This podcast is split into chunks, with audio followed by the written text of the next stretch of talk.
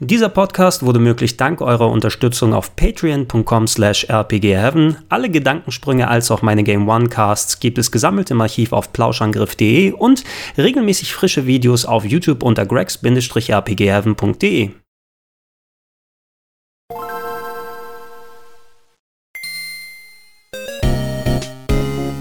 guten Abend, schönen guten Tag, je nachdem, wann ihr dieses Video schaut. Und herzlich willkommen, werte Zuschauer, hier auf gregs-rpgheaven.de und zwar zum großen Video Gregor testet Cuphead.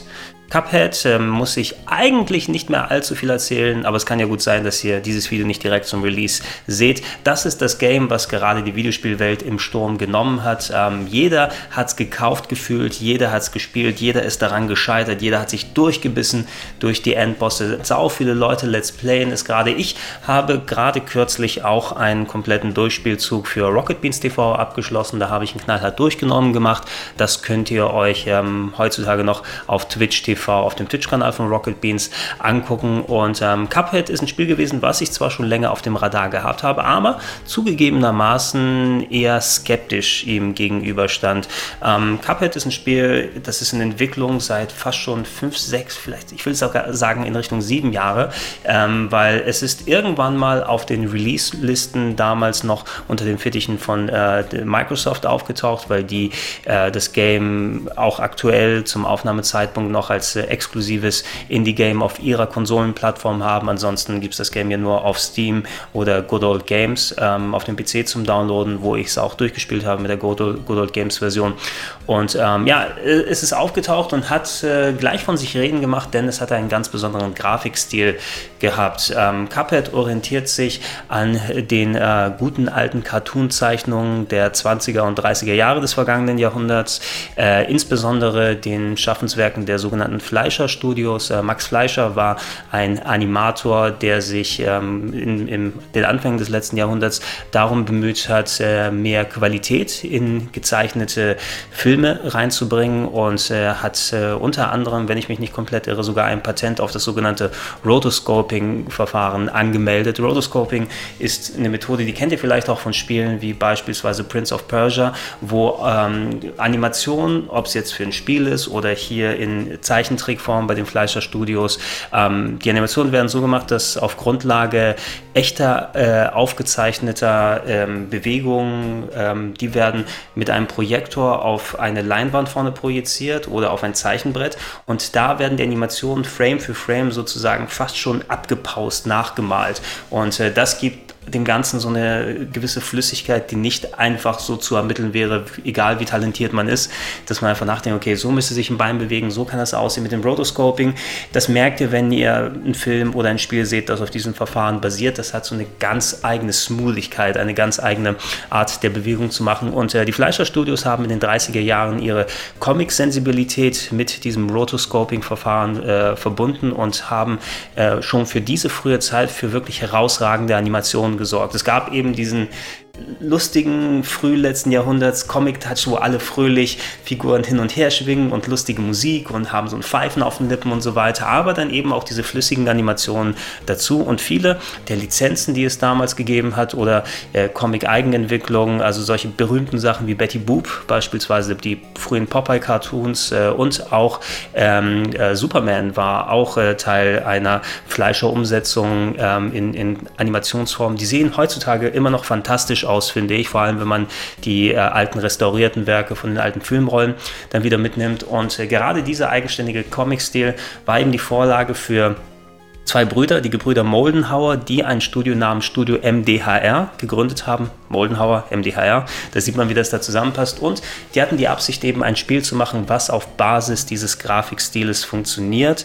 Ähm, die haben, ich weiß nicht, ob sie Rotoscoping auf die eine oder andere Art verwendet haben für das Spiel hier. Was ich aber gehört habe, ist es, dass ähm, die ganzen Animationen, ob es Figuren, ob es Hintergrundbilder, ob es Menüs und so weiter sind, ähm, die sind handgezeichnet. Ja, also also die haben sich äh, mit ihrem Team, das nicht allzu groß gewesen ist, ich glaube, die sind letzten Endes tatsächlich unter einem Dutzend Leute geblieben, die eben jahrelang an diesem Produkt gearbeitet und gefeilt haben und äh, teilweise äh, hier ihre eigenen Ersparnisse aufgebraucht haben, um, um dieses Projekt, an das sie geglaubt haben, zu Ende zu bringen. Ähm, was ihr im Spiel da seht, das ist dann eben nicht einfach direkt am Computertisch zusammengezimmert worden, sondern jeder Frame wurde handgezeichnet, wurde eingelesen, wurde, ich glaube, zwar immerhin am Computer dann kolorisiert Davon merkt man aber nicht so sehr was im Spiel, weil es sieht alles wirklich sehr, sehr schön handgemacht aus. Und es hatte eben diesen wirklich herausragenden 30er Jahre Max Fleischer Comic-Stil, aber mit schönen bunten Bewegungen und eben in spielbarer Videospielform hätte es sein sollen. Und da waren eben vor etlichen Jahren die ersten Trailer aufgetaucht und das sah für mich nach einem fantastischen Game aus. Es sieht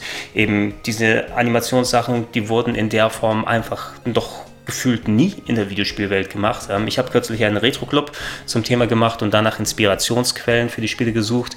Und so konkret ein Videospiel, mag sein, dass ich es übersehen habe, da könnt ihr mich gerne auch ergänzen innerhalb der Comments, wenn euch ein konkretes Beispiel einfällt, wo es ein Videospiel im, im Fleischer-Cartoon-Stil explizit mit der Optik gegeben hat. Ähm, es gab natürlich Videospielumsetzungen von Sachen, von Franchises, die die Fleischer-Studios dann mit übernommen hat, mit Betty Boop, Popeye und, und Superman und so weiter. Aber explizit in dem Stil gab es kein anderes Game vorher und das war schon mal ein sehr schönes Alleinstellungsmerkmal. Mich persönlich hat es dann eher schon an die frühen Disney-Outputs erinnert, wie beispielsweise die, die 20er, 30er Jahre Sachen, von denen auch Steamboat Willie äh, ein gutes Beispiel, ähm, was auch schon diesen schönen comicartigen und flüssigen Stil gehabt hat. Aber das ist natürlich nicht exakt dann damit zu vergleichen.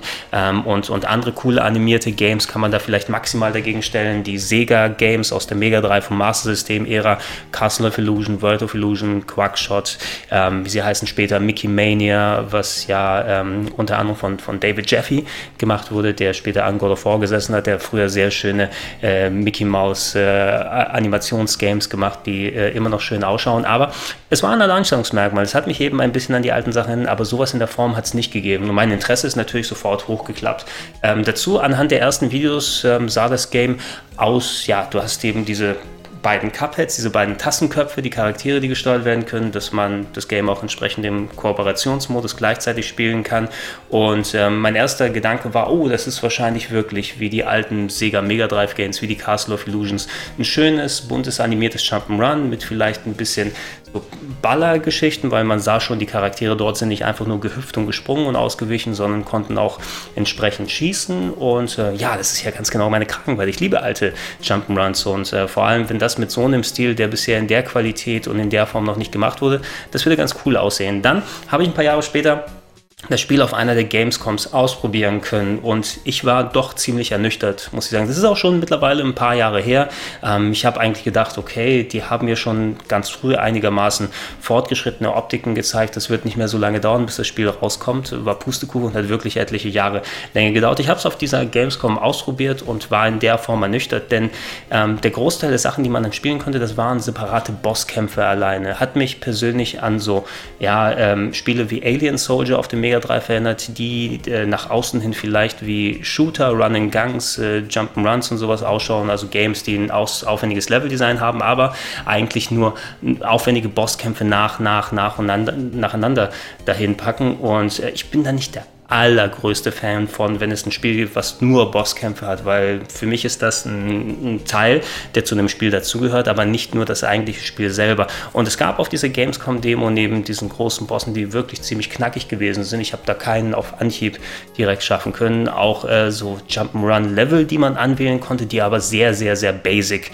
gewesen sind. Äh, lassen, lassen sich nicht damit vergleichen mit das, was am Ende im Spiel gelandet ist, sondern ihr müsst euch vorstellen, ein Teil, wo man da durchgehüpft ist, das war einfach so eine gerade Linie und immer so, wenn man langgelaufen ist, ein, zwei, drei Plattformen, die so äh, übereinander gepackt waren und da sind lauter Gegner aufgetaucht, musste einfach nur dann da durchgehen. Es war nichts, ne? wenn man die Gegner dann weggehauen hat, hatte keinerlei Anspruch, sondern man musste nur gucken, dass man die Gegner da vernünftig wegschießt und mein Eindruck war dann, oh, ja, den Grafikstil, den mag ich immer noch, aber inhaltlich weiß ich nicht so recht, ob das Spiel mir dann zusagen würde.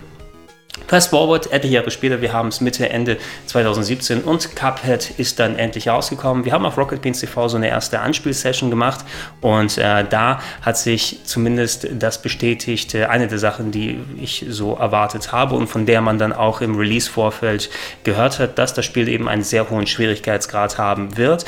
Es äh, hat immer noch so gut ausgeschaut, wie ich es damals auf der Gamescom gesehen hatte, aber ähm, neben den Boss-Leveln waren noch ein paar weitere Sachen hinzugepackt worden Sachen, nämlich die Jump'n'Run-Level, die vorher sehr basic gewesen sind, haben jetzt einen größeren Aufwand und besseres Level-Design bekommen. Das konnte ich schon am Anfang absehen.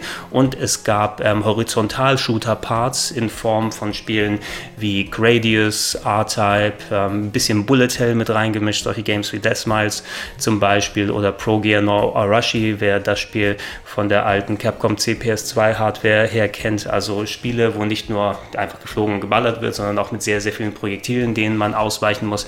Die sind da hinzugekommen. In der ersten Anspielsession habe ich mich noch nicht so ganz gut angestellt, wo ich gemerkt habe, dann, ho, auf dem Fernseher, wo wir damals gespielt haben, da äh, war der Game-Modus nicht angeschaltet, der Spielmodus, sodass ein dezentes Delay da gewesen ist. Und ähm, dieses Spiel ist ein Game, was überhaupt keinerlei Delay äh, verzeiht. Ähm, ich habe es dann, als ich es dann noch weitergezockt habe, hauptsächlich auf einem Laptop gespielt und nur auf den Laptop-Monitor geschaut, der ja vergleichsweise, egal welchen Fernseher du da noch anschließt und Spielmodi dann einstellst bei denen, es ist trotzdem ein spürbares Delay und das kann dir bei diesem Game wirklich das Genick brechen. Ähm, und was noch dazu gekommen ist, wir haben es zu zweit gespielt und äh, man mag denken, oh, zu zweit, das wird vielleicht die Sache erleichtern, aber dieses Game ist fast schon schwerer, wenn man es zu zweit spielt, denn nicht nur ist dann ähm, der Schaden, den die Gegner aushalten, erhöht, augenscheinlich zumindest. Also ich hatte nicht das Gefühl, dass bei zwei Charakteren, die gleichzeitig auf die Gegner entsprechend ballern, sie schneller weg sind, bei den Bossen im Speziellen. Also dass da der, der Damage-Output äh, entweder geringer ist oder man die einfach länger beackern muss, bis man sie weghaut. Und ähm, das Bild ist eh schon vollgestopft mit Animationen, wuselnden Gegnern, äh, Elementen, die sich im Vordergrund befinden, Projektilen, Explosionen und alles drum und dran. Äh, ich habe einfach nichts erkannt. Ne? Man weiß nicht, wo man genau darauf achten muss und schon bei der ganzen Masse, die da abgeht, verliert man Hitpoint und Hitpoint und Hitpoint und schon ist ähm, der Game Over angesagt. Man hat im Zweispieler-Modus noch die Möglichkeit, sich gegenseitig, nachdem der letzte Hitpoint weg ist, mit einem speziellen Doppelsprung zu retten, äh, mit dem Parier-Move, der sehr wichtig ist, den man im eigentlichen Spiel beherrschen muss und, und wenn man den kann, kann man sich trotz äh, Todesmöglichkeiten einigermaßen gut dann vorne dran hangeln, aber es war dennoch sehr schwer, gerade da vernünftig reinzukommen. Dann war es eben soweit und es hieß, hey Gregor, wir brauchen jemanden, der Cuphead bei uns auf dem Sender durchspielen kann. Ähm, du hast es ja schon gemacht, probier es mal aus. Und äh, da hat mich der Ehrgeiz gepackt. Denn ich habe schon gedacht, okay, ich sehe schon ab, boah, das wird wirklich ziemlich knifflig werden. Und ähm, ich weiß eben nicht, wie sehr ich meinen doch sehr veralteten Reflexen vertrauen kann. Also so schnell, reaktionsschnell wie früher bin ich heutzutage eben nicht mehr. Ich spiele keine ähm, Ego-Shooter im Internet und solche Sachen, wo du einfach Reflexe wie ein junger Gott brauchst. Und äh, wenn ich dann so Oldschool-Stuff spiele, der gute Reaktionen braucht, dann sind das eben auch häufig Sachen, die ich kenne oder wo ich weiß, dass ich mich da rein verbeißen kann, ich erstmal wieder in die Dänge von einem Mega Man zum Beispiel reinkommen oder ich habe auch bei Speedrandale einige Games gezeigt, wie zum Beispiel Sonic 1 auf dem Master System.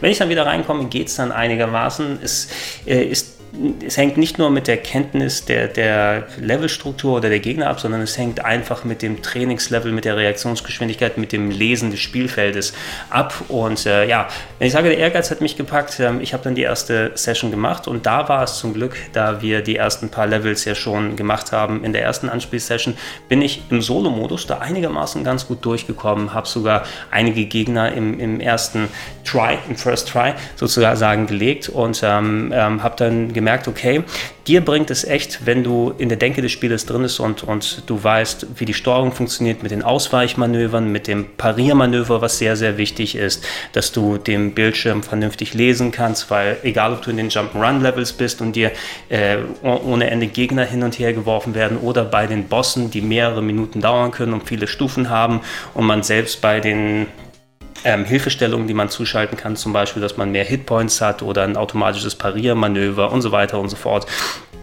Ähm, es hilft zu wissen, wie die Spiele so strukturell funktionieren können. Und ähm, ich habe dann zwischen den Sessions jeweils immer, wenn ich es bis zu einem bestimmten Part geschafft habe und dann die Online- oder die, die On-Air-Session vorbei war, habe ich mich danach noch hingesetzt und habe die Bosse, die ich geschafft habe, nochmal probiert. Und äh, da habe ich gemerkt, hey, ähm, die, die mir ähm, wirklich große Probleme bereitet haben, nach und nach, okay, ich kann ungefähr verstehen, wie dieses Spiel mit der Kollisionsabfrage funktioniert, wie ich vernünftig ausweichen kann und so weiter. Und das war nicht nur speziell auf, auf die einzelnen Bosse bezogen, sondern allgemein auf das Spielgefühl. Und ähm, irgendwann war ich ganz gut trainiert darin. Ne? Da wusste ich eben, okay, ich kann antizipieren. Ich sehe, wenn der mir so einen Schuss entgegenwirft, der eine Gegner, ich versuche mal da nach hinten auszuweichen.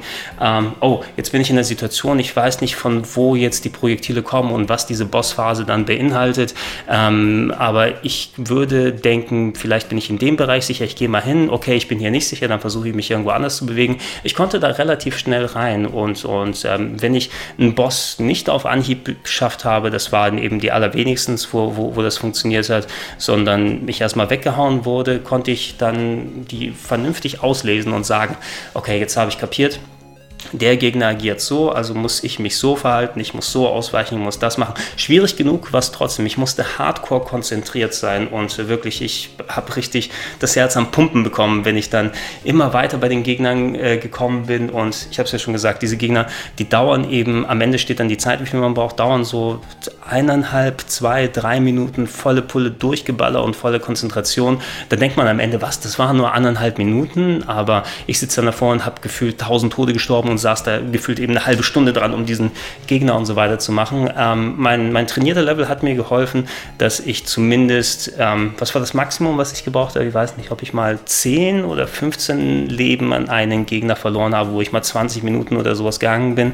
Aber ansonsten hat mir eben geholfen, dass ich, nachdem ich eine Session fertig hatte, die alten nochmal gemacht habe und dann gesehen habe, die kann ich auf einmal einigermaßen easy weghauen. Nicht so easy, dass ich sagen würde, ich könnte ähm, das äh, Spiel Speed Speedrun-mäßig machen, aber es hat äh, gut funktioniert. Und ähm, dieses Spiel wird allgemein auch ein klein wenig mit dem, mit dem, ja, nicht mit dem Spiel selbst, aber mit dem Belohnungsprinzip äh, eines, eines Dark Souls verglichen. Immer heutzutage Dark Souls-Vergleiche, die werden so oft hingeworfen, dass sie eigentlich einigermaßen wertlos sind.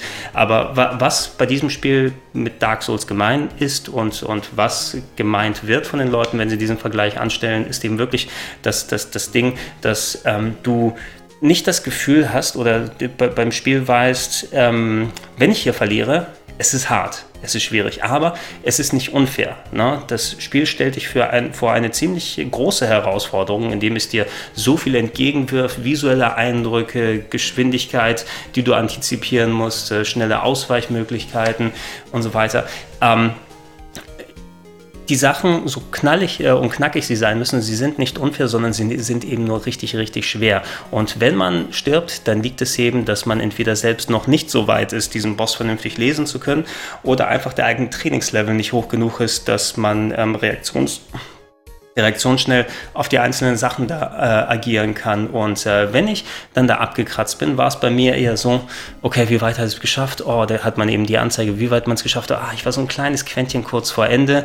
Bei anderen Spielen mache ich auch häufiger mal, ist es dann so, oh, ich habe jetzt verloren, fuck, ich mache das aus und fasse es erstmal nicht mehr an. Bei dem Spiel war es, okay, noch ein Versuch.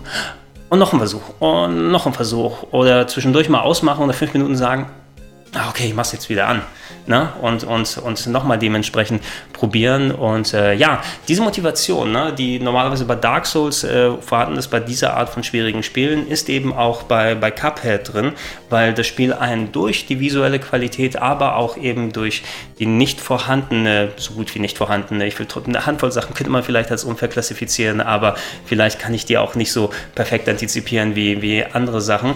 Ähm, ich habe etliche Frustmomente gehabt, bin aber, wie gesagt, dadurch, dass ich die alten Gegner trainiert habe, doch dann einigermaßen gut durchgekommen und äh, wusste sehr zu schätzen, was dieses Spiel gemacht hat, äh, wenn ich nicht dazu gezwungen worden wäre, ne? so einen knallhart durchgenommen auf dem Sender live für euch zu machen. Ich hätte das wahrscheinlich anders angegangen, sondern ich hätte mich einfach nur hingesetzt und nicht alte Bosse nochmal trainiert und einfach mal geguckt, um, um zu sehen, wie die funktionieren und versuchen, die zu lesen und, und antizipieren, wie sie dann funktionieren werden und davon ableiten, wie ich bei neuen Bossen agieren muss. Wenn man mal zum Beispiel einen Shoot'em Up Abboss gemacht hat, äh, dann weiß man, ah, okay, so sind die Ausweichfähigkeiten, so kann ich nah dran, wo ist es sinnig, dass ich mit einem bestimmten Knopfdruck mein Flugzeug verkleinern kann, um an größeren Projektilen vorbeizukommen, wie ist die Hitbox meines Charakters und so weiter aufgebaut. Ich hätte das anders gespielt, sondern hätte ich mich einfach immer an Gegner versucht und die alten gar nicht mehr mit dem Arsch angeguckt. Aber so hat es äh, mir eine neue Wertschätzung gegeben, wie dieses Spiel funktioniert und, und es hat auch, auch richtig gut geklappt.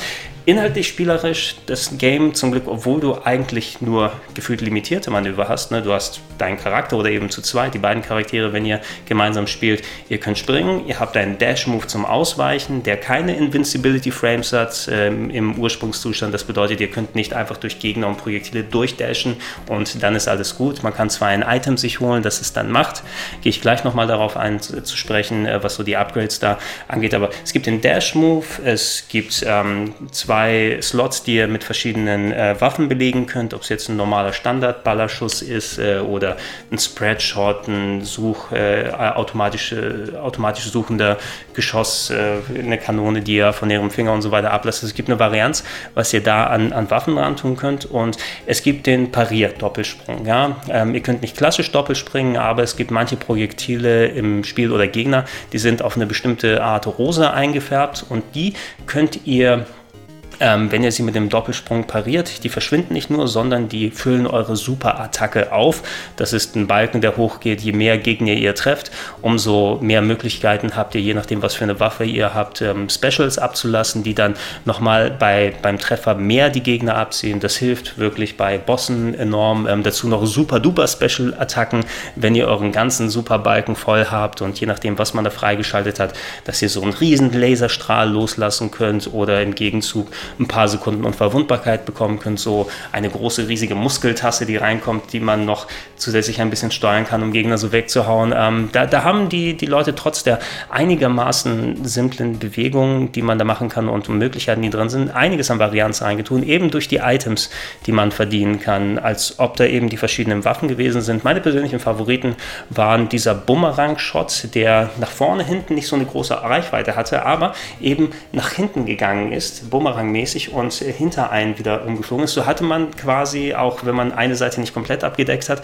trotzdem den Rücken immer frei. Und äh, wenn ich wollte, dass ich einen Gegner, der vor mir ist, aber einigermaßen weit weg, wenn ich den treffen wollte, hat mich umgedreht und nach hinten geballert. Das lernt man dann auch. Äh. Und ansonsten gefühl mir dieser Lob ganz gut. Da gab es ähm, so, so einen Ball, den man wirft, der so eine Kurve nach unten nimmt, was ähm, zusammen mit dem, dem Bumerang-Shot für mich so die verschiedenen Ebenen des Screens ganz gut abgedeckt hat. Wenn ich zum Beispiel Höhenunterschiede habe und oben stehe und einen Gegner treffen muss, der unten ist, wie beispielsweise in den Drachen, da hat sich der Ball ganz gut geeignet. Da muss ich nämlich nicht nochmal extra nach unten zielen. Ähm, oder wenn ich, äh, auch ein ganz gutes Beispiel, es gibt ein Level, wo man kontinuierlich von unten nach oben klettern muss, weil von unten ein Meer aus Honig nach oben steigt, wie Wasser. Ähm, am Ende ist da ein Boss, der sich in ein Flugzeug verwandelt und von unten quasi nach hoch kommt und ich müsste den dann beballern. Es wäre super schwierig geworden, nach oben zu springen und gleichzeitig nach unten zu ballern. Ich habe dann die Bumerangwaffe genommen und bin nach oben gesprungen und habe gleichzeitig nach oben geschossen, sodass die Geschosse mit Bumerangsteil wieder umgedreht sind und den Gegner unten getroffen haben. Und das sind so Sachen, ähm, die man nach und nach auslotet. Ich habe auch verschiedene der anderen Specials probiert. Ich habe einerseits sehr gern benutzt so ein Bonusherz, sodass man einen Hitpoint mehr hat. Vier statt drei, was mir schon oft den Arsch gerettet hat. Am Ende hin habe ich aber gemerkt, es bringt tatsächlich viel, wenn ich dieses Item weggebe, dadurch zwar einen Hitpoint weniger habe, aber ähm, mir hatte sehr der automatische Parry-Move geholfen. Also ähm, wenn ich dieses Item aktiviert habe, war es so, dass ähm, ja, wenn ich vom Boden losspringe und da ein dieser rosa Gegner oder Projektile, wenn ich die einfach nur anspringe, ist das Parieren automatisch passiert und ich musste mich nicht zusätzlich nochmal um das Timing kümmern, was durchaus ziemlich tricky sein kann. Und äh, wenn ich nicht perfekt das Timing habe und dieses Item nicht benutze, dann habe ich Energieverlust, anstatt dass ich den Gegner den Schuss pariert habe und mir da einen Vorteil bringe, habe ich einen enormen Nachteil und ich bin teilweise eben sehr viel diesen Projektilen ausgewichen. Das hat mir bei den letzten Gegnern enormst weitergeholfen. Ne? Und, und vor allem, wenn dann so Passagen kamen, wo ganz viele Pariermoves hintereinander waren, waren. So beim ersten hat mir es geholfen, die anderen muss ich dann dementsprechend selber machen, aber es trainiert und hilft enorm, dass man damit umgeht. Also man kann individualisieren sehr viel und man kann viele kleine Hilfestellungen reintun, die mit äh, Wachsen des eigenen Skill-Levels nochmal das kleine Quäntchen extra ähm, an, an hm, nennen wir es Glück, in Anführungsstrichen, an Qualität der eigenen Spielweise damit reinbringen, sodass man besser die Gegner überwinden kann oder besser da durchkommen kann. Und ähm, die lange Entwicklungszeit an diesem Spiel ist wohl eine der Sachen, dass, dass es eben nicht nur daran gelegen hat, ähm, die aufwendige Technik zu machen und die Musik und alles drum und dran, sondern das Balancing. Das ist eben da, wo, wo Cuphead am meisten hervorsticht, dass die Gegner gut gebalanced sind, knallhart, aber eben nicht unfair, so ähm, dass jede Phase, jedes Projektil, wie es fliegt, es wurde ausgetestet, ausprobiert und dafür befunden, dass es eben im Sinne des Spieles funktioniert, dass es den Spieler herausfordert, aber eben auch motiviert, falls man verliert, es nochmal und nochmal und nochmal und äh, nochmal zu machen. Und der Umfang der ist wirklich einigermaßen gut. Das Game kostet knapp 20 Euro, aber ihr bekommt dafür fast zwei Dutzend Bosse und Jump'n'Run-Levels geboten, plus etliche Shoot'em-Up-Passagen. Ich weiß nicht, wie viel kommt man am Ende dann?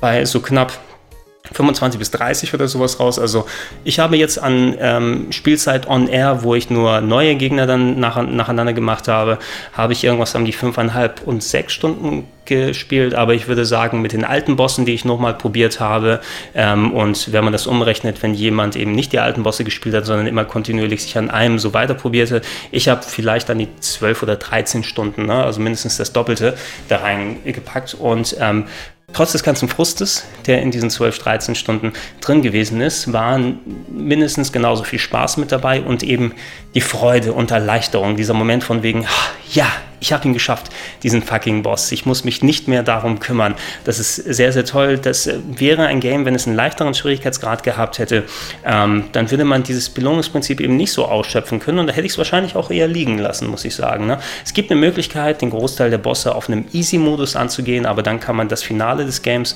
nicht machen. Ähm, aber das ist nicht der Rede wert. Darauf sollte man auch persönlich verzichten, denn dann sind die Gegner nicht nur leichter, sondern es fehlen teilweise komplette äh, Angriffs Angriffsphasen und äh, wie die Partikel verteilt werden und alles. Es ist so simplifiziert, dass ihr genauso gut auch das sein lassen könntet, weil damit wird man nicht herausgefordert. Man kann da natürlich auch abkratzen, aber diese Pipifax-Variante, damit tut ihr euch selbst keinen Gefallen, um es zu tun. Und natürlich die Möglichkeit gibt es auch darüber hinaus noch, wenn ihr das einmal durchgespielt habt, dann wird der Expert-Modus freigeschaltet, wo es dann noch schwieriger ist. Da habe ich mich persönlich nicht rangewagt. Das lasse ich lieber wirklich den ganz Hardcore-Experten, die sich dann damit auseinandersetzen wollen. Letzten Endes, ähm, Cuphead war eine enorm große Überraschung und äh, wie gesagt, für mich ist es die Überraschung des Jahres bisher gewesen für ein Game, bei dem ich so skeptisch gewesen bin, dass es aber dennoch sehr gut funktioniert hat. Und ähm, äh, die, die Gebrüder Moldenhauer und ihre anderen Mitarbeiter von Studio MDHR, die haben eben das Glück gehabt, dass ein gutes Produkt, was sie abgeliefert haben, auch entsprechend anerkannt wurde und im Internet eben alle Feuer und Flamme dafür gewesen sind. Innerhalb von ein paar Tagen nach Release hat das Game über eine Million Exemplare verkauft. Das ist gerade für so einen kleinen Indie-Titel wirklich nicht was, was häufig passiert. Das hat man maximal vielleicht bei so Ausnahmehits wie Stardew Valley gehabt. Und äh, was mir das persönlich sagt, ist es A, schön, ne, dass auch gute Spiele mal großen Erfolg haben können und äh, dass äh, damit vielleicht vielleicht die, die Moldenhauer Brüder und ihre Kollegen ähm, noch ein paar mehr Leute rekrutieren können und so an einer Erweiterung zu Cuphead, einem Nachfolger zu Cuphead, der vielleicht noch äh, sogar andere Spielarten mit reinbringt. Es müssen ja nicht nur Shoot'em-up-Level sein und Run-and-Gun-Level und, und Boss-Rushes und große Gegner, die man entsprechend weghaut, sondern es gibt vieles aus der klassischen Videospielregel, dass man noch mehr zitieren kann. Es muss nicht immer nur Gunster Heroes sein, was man damals gespielt hat und hier auf neue Art nochmal neu umsetzt. Ähm, und äh, ja, ich bin sehr gespannt darauf, weil der Stil da, das, da äh, wissen die Leute jetzt, okay, das kann funktionieren, da steckt zwar ultra viel Arbeit drin, aber es wird dementsprechend auch anerkannt. Ich würde mir in Cuphead 2 sofort unbesehen kaufen und dann schauen, was die Leute sich ausgedacht haben und machen. Selbst wenn es more of the same wäre, also mehr Gegner, mehr Shoot'em Up, mehr Run-and-Gun-Level und so weiter, würde ich es auch direkt unbesehen kaufen, aber ich bin mir sicher, dass die Kollegen da doch einiges an Innovation, äh, an Innovation mit reinpacken. Also für mich ein ganz, ganz großes Ding. Ähm, ihr könnt euch gerne in den Comments mal auslassen, wie ihr Cuphead empfunden habt. Ähm, ist es vielleicht euch für euch doch zu schwer geworden? Hat das Belohnungsprinzip nicht so funktioniert, wie es für mich funktioniert hat? Würdet ihr noch mehr Spiele von ähm, den Studios MDH kaufen? Habt ihr vielleicht alte Klassiker jetzt ausprobiert, jetzt wo ihr mit äh, Cuphead Blut geleckt habt? Ähm, das, das würde mich alles interessieren. Schreibt es unten in die Comments mit rein. Und äh, ja, ich bedanke mich fürs Zuschauen. Ich bedanke bedanke mich fürs Zuhören. Ich hoffe, ihr seid beim nächsten Mal wieder dabei. Das war Gregor Testet Cuphead. Bis zum nächsten Mal.